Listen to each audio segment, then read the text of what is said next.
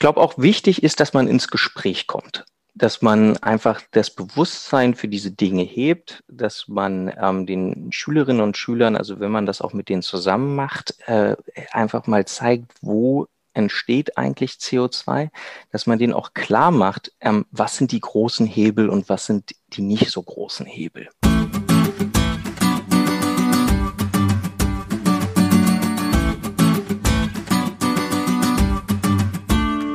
Willkommen bei der Marktplatzplauderei, dem Podcast von Lehrermarktplatz.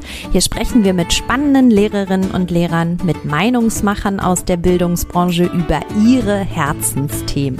Unsere Gäste verraten ihre besonderen Tipps, Tools und Best Practices. Und das Beste daran, ihr könnt jede Menge für euch mitnehmen. Ich bin Judith und freue mich sehr, Host dieses Podcasts zu sein.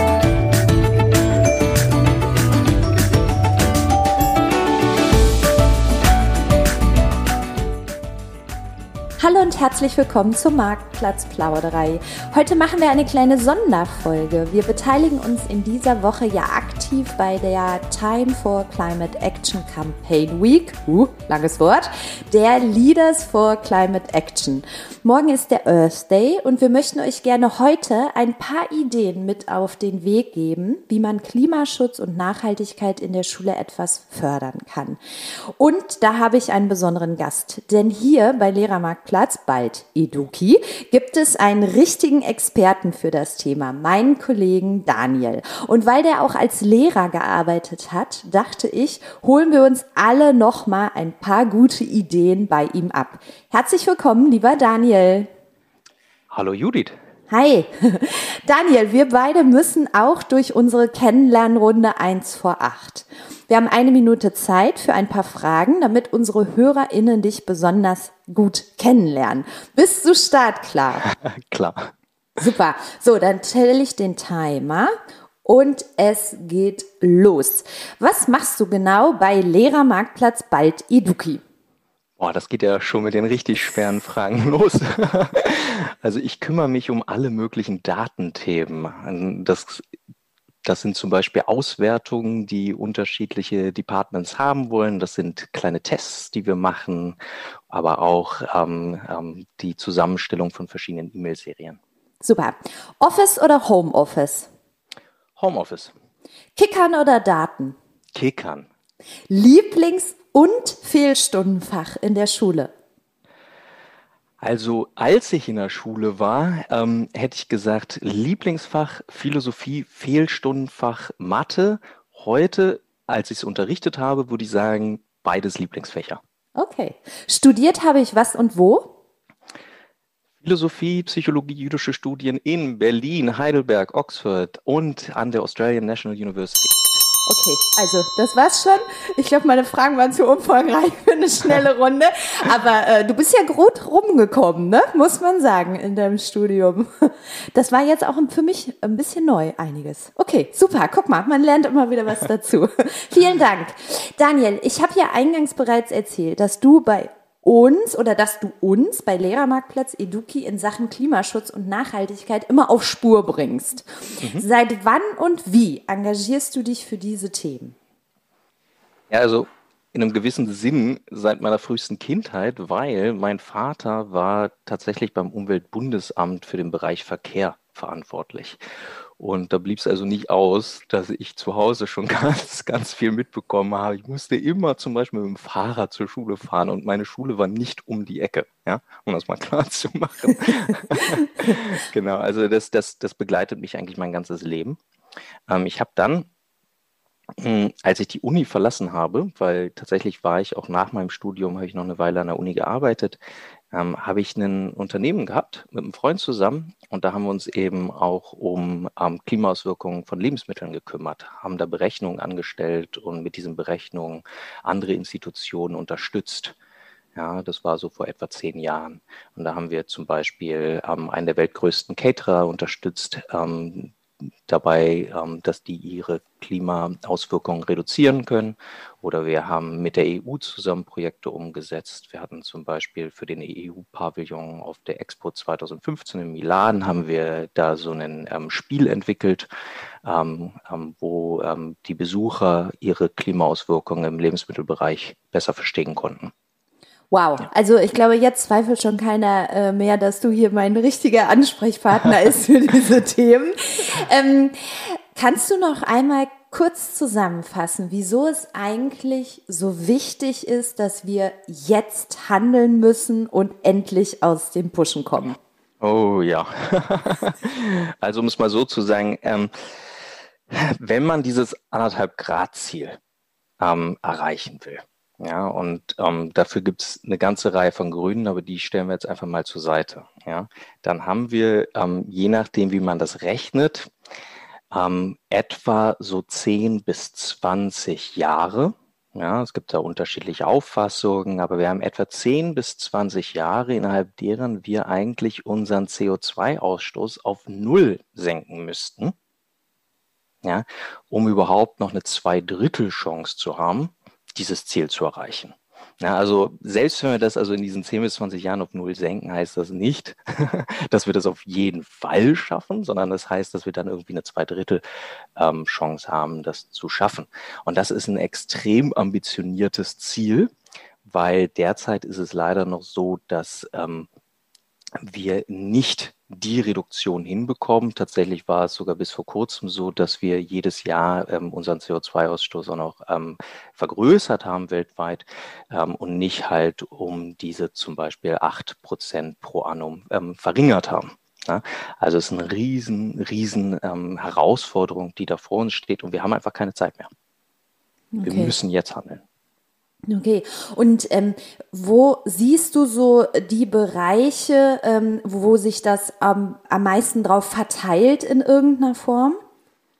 Ja, also wir haben auf der einen Seite haben wir den, natürlich den Strombereich. Das ist ja auch das, über das wir ganz, ganz viel in der öffentlichen Debatte sprechen. Und das ist auch so ein bisschen Erfolgsgeschichte, jedenfalls in einem, einem gewissen Rahmen. Ne? Also in Deutschland ist es zum Beispiel so, dass wir in 2000, im Jahr 2000 hatten wir weniger als 10 Prozent unseres Stroms aus Erneuerbaren. Jetzt sind wir bei etwa 45 Prozent angekommen. Das ist toll. Ne?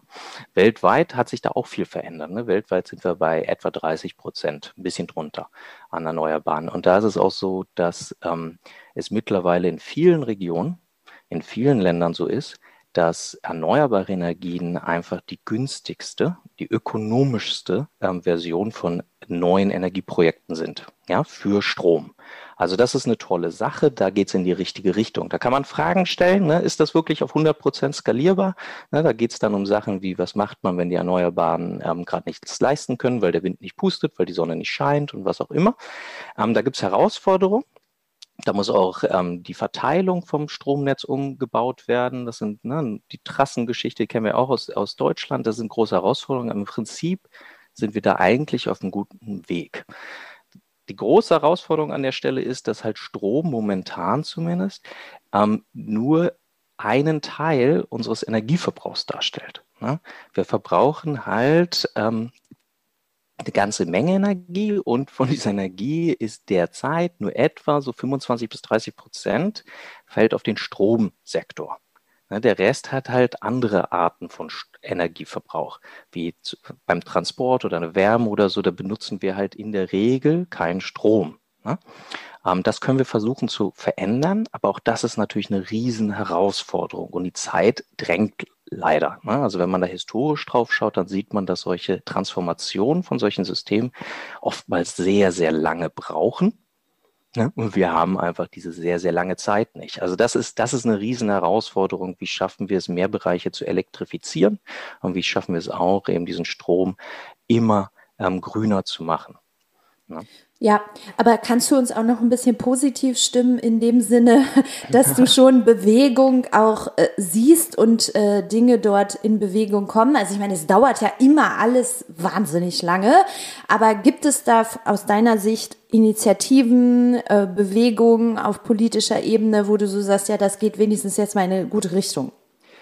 Ja, ich denke schon. Also ich denke schon, dass man an verschiedenen Stellen sieht, dass ähm, Akteure auch aktiv werden. Also ich denke zum Beispiel, vieles, was sich China vorgenommen hat, ist beeindruckend, ist herausfordernd und ist absolut notwendig, weil die einfach die größten Emittenten sind. Ne?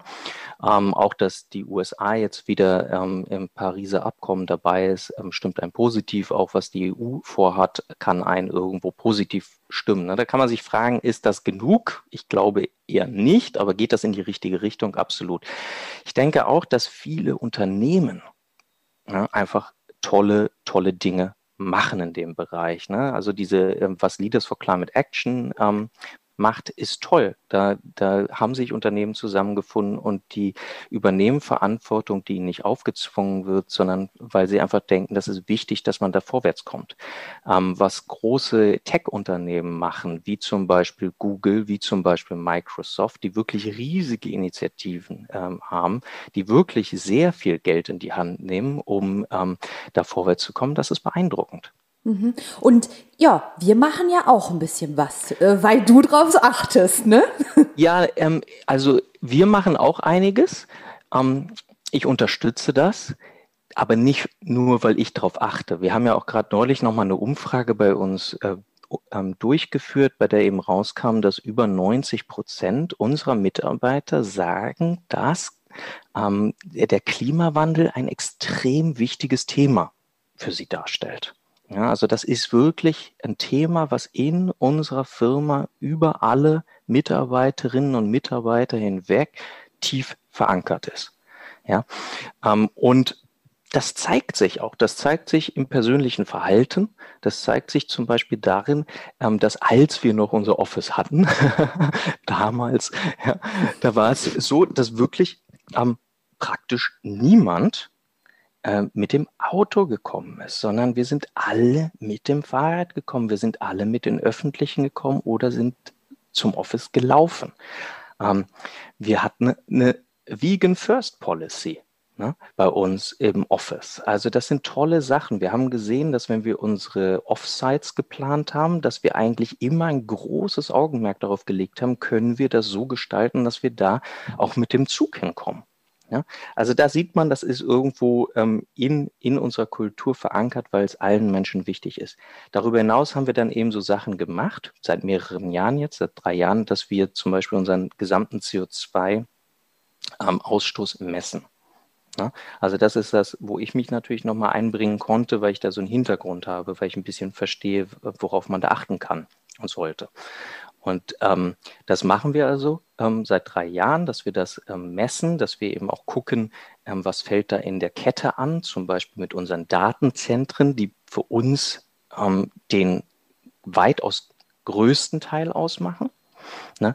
Und dass wir unseren CO2-Ausstoß ähm, auch kompensieren. Ne? das ist vielleicht auch ein Thema, wo wir nachher nochmal drauf kommen können, dieses Thema Kompensation. Wir haben aber auch ähm, versucht, das eben an, an andere dabei zu unterstützen. Also wir haben das, wir machen das nicht nur selber, sondern wir haben eben gesehen, ähm, da gab es eine Lücke damals, zumindest vor zwei, drei Jahren gab es eine große Lücke, dass Unternehmen, die ähm, so ähnlich sind wie wir, also im Dienstleistungsbereich unterwegs sind und nicht riesengroß sind, aber schon auch eine gewisse Größe haben, ähm, dass es für die eigentlich keine ähm, einfachen Werkzeuge gibt, ihren CO2-Ausstoß zu messen. Ja, und da haben wir dann eben ähm, erstmal ein Pilotprojekt mit anderen Berliner Unternehmen gemacht, wo wir die unterstützt haben, ihren CO2-Ausstoß zu messen und auch deren Feedback aufgenommen haben und haben dann einen Rechner gebaut mit einer anderen Firma zusammen, der jetzt kostenlos frei verfügbar im Netz ist. Wer sich das mal angucken will, findet den unter co2stop.earth. Genau, und da kann, können eben Unternehmen sehr schnell und einfach, aber doch recht gut ähm, ihren CO2-Ausstoß messen und bekommen Hinweise, wie sie den reduzieren können und wo sie auch Dinge kompensieren können. Cool, super. Ich bin ja eh bei dem Thema auch so ein Fan davon zu sagen, jeder kann im Kleinen auch irgendwas machen. Ne?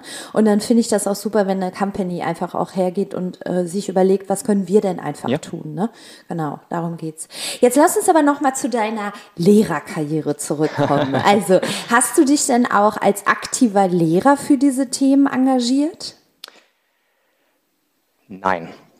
Also ich war ja ähm, kein klassischer Lehrer, sondern ich war mit einem Programm in der Schule, ähm, das nennt sich Teach First und dieses Programm ähm, das vielleicht einige der Hörerinnen und Hörer dieses Podcasts auch schon kennen, weil du ja zum Beispiel mit Dominik, ähm, der auch in diesem Programm war, der einen unserer Co-Founders, ähm, ja schon gesprochen hast und vielleicht auch mit anderen Menschen, die in diesem Programm aktiv waren.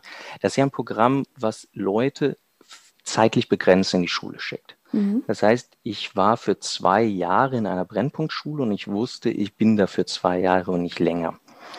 Und als ich da ankam, war das zwar ein Herzensthema für mich. Ich hatte ja dann noch meine eigene Firma sogar der, ähm, am Rande. Aber ich habe auch gesehen, ähm, dass, dass es da einfach ähm, in der Schule, wo ich da war, ähm, kein Interesse für dieses Thema gab. Ne? Und habe dann einfach gesagt, also in den zwei Jahren, wo ich hier bin, ähm, setze ich mir andere Ziele, wo ich realistischer ähm, versuchen kann, was vorwärts zu bringen. Ja, ja, ist wahrscheinlich auch vernünftig. Und kein Interesse im Kollegium und in der Schülerschaft? Also von beiden Seiten? Okay, ja. alles klar. Gut, dann weiß ich aber, hast du trotzdem tausend Ideen, ähm, in welchen Bereichen man in einer Schule auch gut aktiv werden kann. Also deswegen freue ich mich jetzt, wenn du ein paar Ideen mal mit uns teilst, was genau man denn jetzt zu dem Thema Umweltschutz und Nachhaltigkeit machen kann. Ja, Klar, also erstmal ähm, will ich sagen, dass ähm, wir bei Lehrer Marktplatz ähm, tatsächlich so ein Material ähm, geschrieben haben. Ja, ähm, und zwar heißt das Anleitung zur klimaneutralen Schule. Wer das mal suchen will auf unserer Webseite, könnte auch die Nummer eingeben, 84053. Da gibt es also eine Anleitung zur klimaneutralen Schule. Das haben äh, Max, unser ähm, CEO, und ich zusammen ähm, geschrieben. Und da findet man ähm, eine ganze Reihe ähm, von, von Ideen. Ähm, das geht los damit, dass wir ähm, versuchen, dort zu unterstützen, mal zu messen, was für CO2 zwei Emissionen fallen eigentlich in der Schule an. Und es wäre tatsächlich auch mein erster Vorschlag, ja, dass man damit anfängt. Ne? Also ähm, ich glaube einfach, äh, man ist immer am besten unterwegs, Dinge zu verändern, wenn man den Status quo kennt. Ja? Und wenn man eben sieht, wo haben wir eigentlich große CO2-Emissionen, dann kann man da versuchen anzusetzen. Also das ist so der erste Schritt. Und da kann man sich dieses Material mal runterladen und dann kann man das mit seinen Schülern zusammen machen. So ist es eigentlich aufgebaut. Das ist so Gruppenarbeit, ähm, dass verschiedene Gruppen sich um verschiedene Bereiche kümmern. Oder ähm, man kann das als Lehrkraft auch alleine machen ne, und das einfach nutzen. Ähm, wenn man das macht, ähm, dann wird man sehen, dass es so verschiedene Bereiche gibt. Ja, und in diesen Bereichen kann man dann natürlich auch jeweils versuchen, Veränderungen vorzunehmen. So ein Bereich wäre natürlich Strom. Ja, also Strom haben wir schon drüber gesprochen. Strom ähm, ist verantwortlich für viele Emissionen in Deutschland und ist eben auch ähm, ein Hebel, den man hat, weil man relativ gut dort Veränderungen erwirken kann. Also eine Schule könnte dann zum Beispiel versuchen, eine Solaranlage ähm, aufzustellen. Ja, ähm, das könnte ein tolles Projekt sein, auch. Gerade bei Schulen, also Schulen verbrauchen viel Strom. Ne? Also ja, die durchschnittliche ja, ja. Schule in Deutschland hat Energieausgaben, also Stromausgaben, nicht Energieausgaben, Stromausgaben von 19.000 Euro pro Jahr. 19.000 Euro pro Jahr, also da, da gibt es einiges. Das fällt größtenteils über den Tag an, also nicht in der Nacht, sondern über den Tag im Privathaushalt fällt vieles auch im, im an, weil es zum Beispiel so Verbraucher wie Kühlschrank gibt, die immer an sind. Aber in der Schule sieht es anders aus. Und da, das heißt eben, man könnte da auch vieles wirklich auffangen über Solaranlagen, die eben vor allen Dingen am Tag wirken. Ne? Mhm. Ähm, man kann da aber auch Sachen machen, wie dass man überprüft, haben wir wirklich überall die richtigen LED-Anlagen im Einsatz? Also, ne, oder haben wir noch ältere Leuchtmittel? Ähm, gibt es Möglichkeiten, wie wir Strom sparen können? Ja, ähm, stellen wir sicher, dass alle Geräte immer komplett ausgeschaltet sind. Ne? Wenn man diese Themen behandelt im Unterricht, dann kann man natürlich auch mit den Schülern zusammen brainstormen. Ne? Was kann man eigentlich machen, um das Verhalten da zu verändern? Auf was für Ideen kommen die? Also das, das wäre so ein Hebel, den man hat. Mhm. Ja?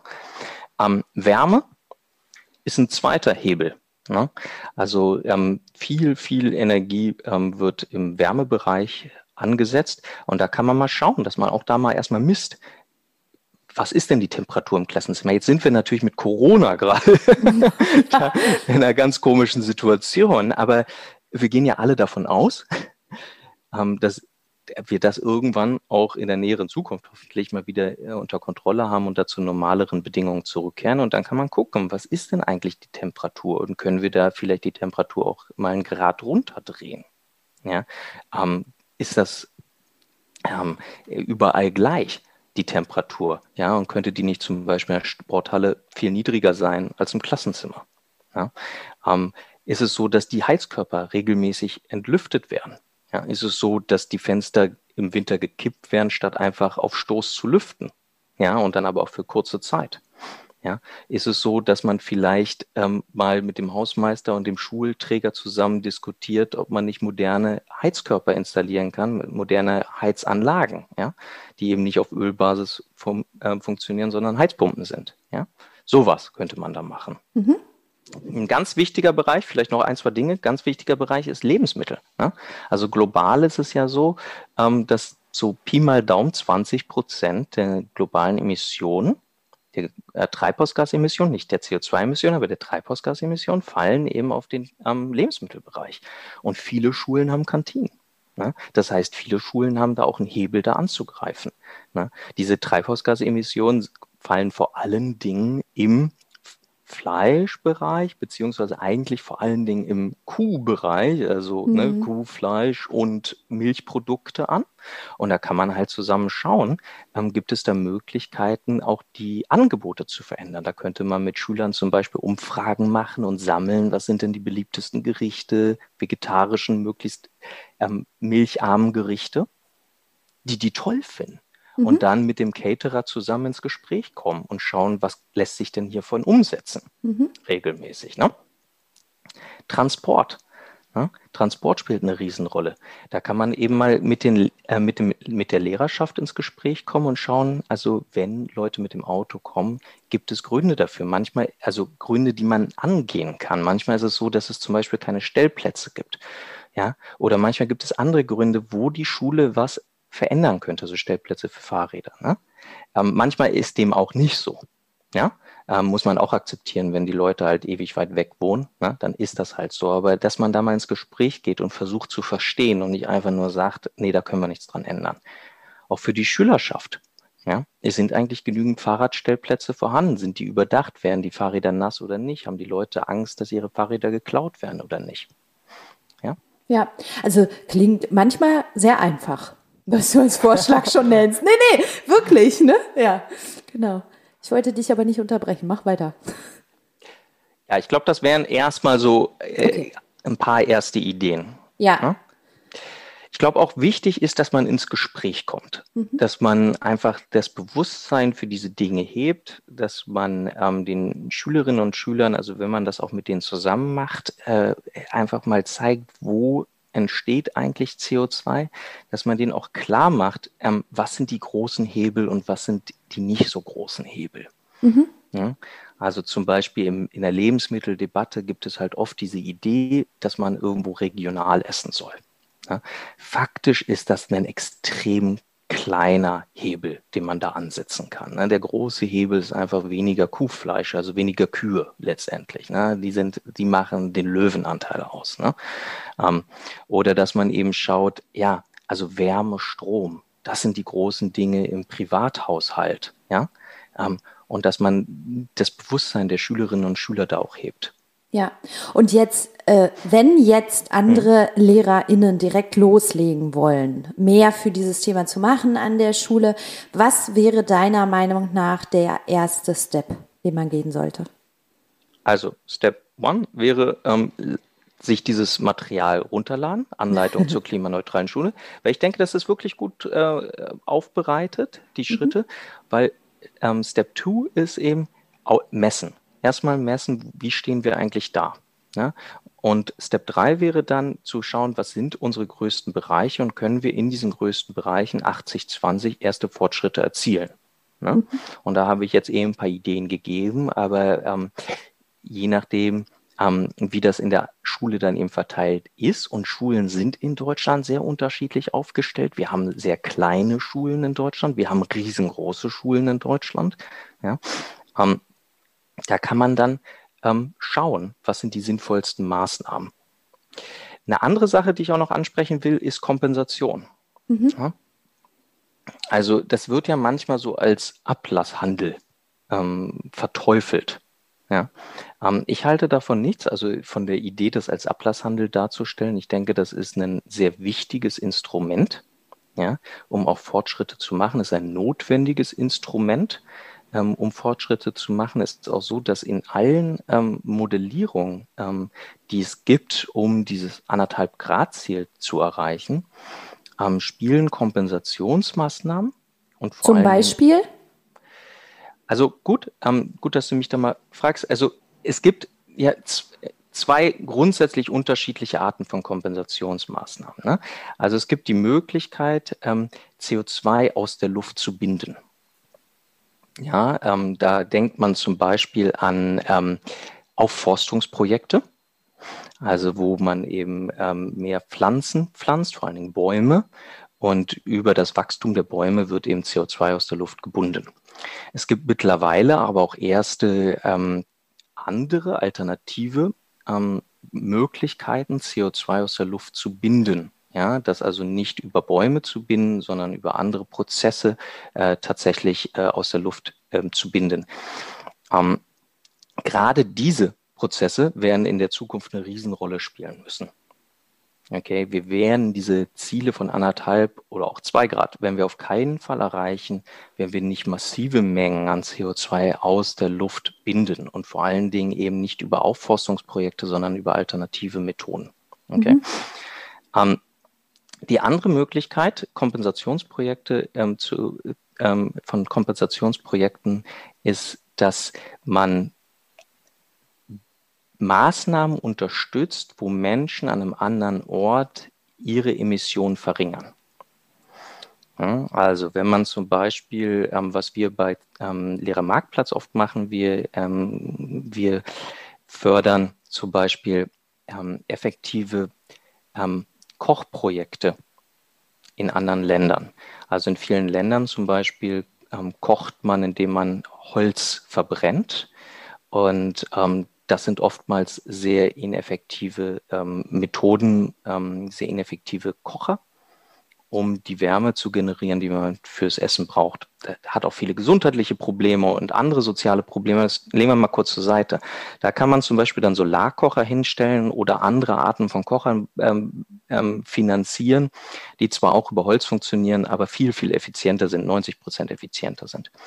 Da nutzt man also Geld hier ja, unser Geld in dem Fall, um woanders ähm, Menschen zu unterstützen, dass die weniger CO2 ausstoßen.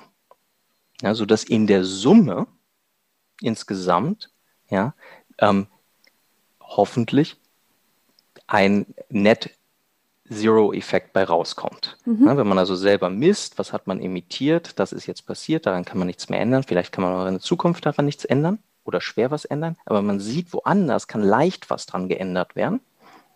Ja, dann finanziert man eben diese Änderung woanders. Wichtig ist mir dabei hervorzuheben, dass den Leuten dadurch ja nichts Negatives passiert. Es ist also nicht so, dass man sagt, also, okay, ihr lehnt euch zurück und ihr macht keine Veränderung und ihr lasst andere dafür arbeiten. Nee, das ist ja Quatsch. Das ist ja nicht das, was dabei passiert. Ne? Man verbessert die Lebensumstände von anderen Menschen. Ne? indem man sagt, hier, guckt mal, ihr müsst jetzt eben nicht mehr Feuerholz ähm, sammeln gehen.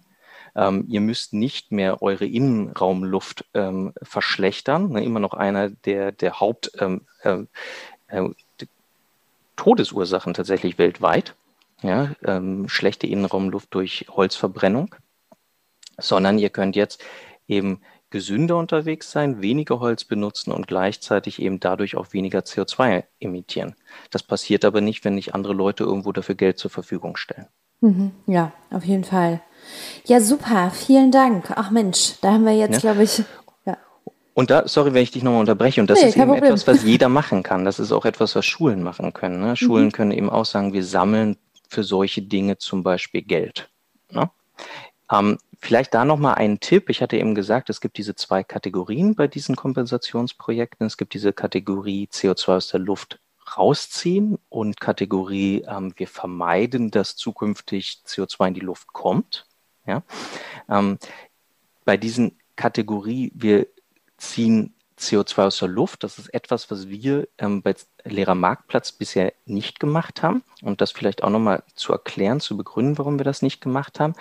Weil ähm, gerade diese Aufforstungsprojekte ähm, zwar erstmal sehr, sehr attraktiv ausschauen, aber immer die Herausforderung haben, dass unklar ist, ob dieses CO2 wirklich gebunden werden kann. Ja, also das, die Herausforderung ist immer, ähm, wie sicher ist man sich, dass dieses CO2, was erstmal in diesen Bäumen gebunden wird, in 50 Jahren oder in 100 Jahren auch wirklich immer noch in diesen Bäumen gebunden ist und nicht zum Beispiel dann ähm, verbrannt wird wieder. Mhm, ne? Entweder okay. bewusst oder unbewusst, weil es halt irgendwelche Waldbrände gibt, zum ja, Beispiel. Ja. Ne? Und deswegen haben wir uns bisher dafür entschieden, eben ähm, Projekte zu unterstützen, die versuchen, ähm, den CO2-Ausstoß an anderer Stelle einfach zu reduzieren. Mhm. Okay. Daniel, ich habe auch für dich zum Ende hin, vielen Dank für den ganzen Input, noch unsere abschließende Frage und ich kann mir schon denken, in welche Richtung das geht. Zum Ende hier in der Marktplatzplauderei kommen wir immer zu unserer sogenannten Wünschebox.